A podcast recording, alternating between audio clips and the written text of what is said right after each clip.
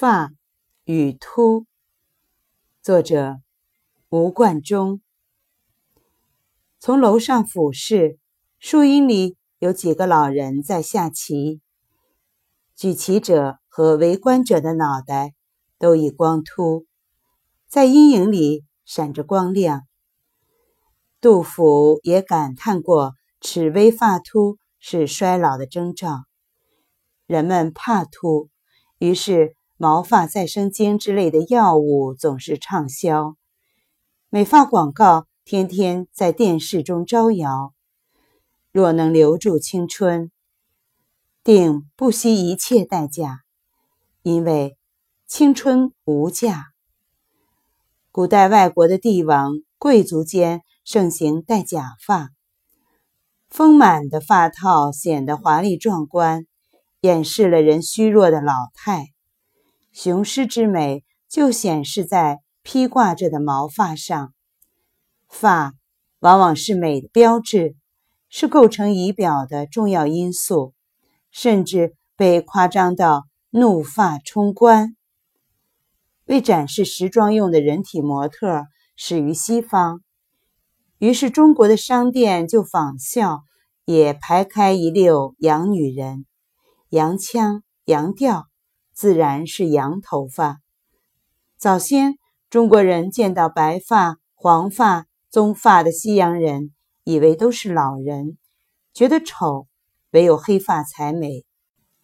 朝如青丝，暮成雪。怕白发，有了白发便染成黑色。审美观像传染病。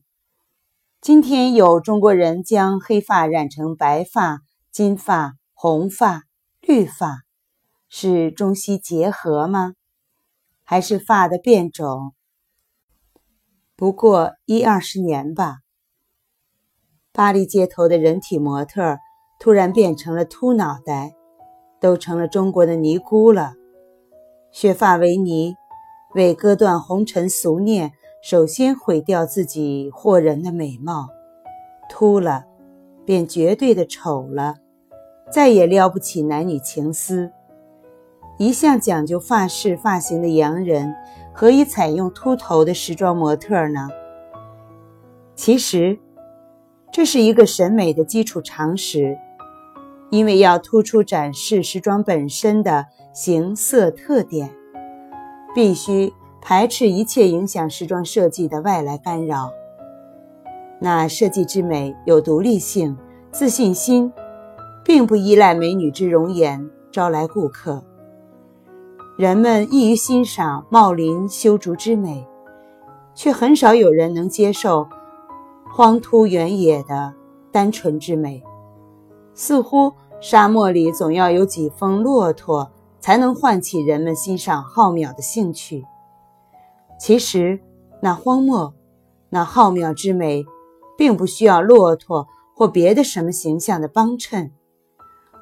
我见过许多荒秃的山野，它们都无比丰富，应不许异物的侵入。梁思成先生晚年头发仍很黑，不是染的。别人说他年轻，他笑答：“蒙了不白之冤。”从青丝白发到秃顶，人生一路好风景。秃了。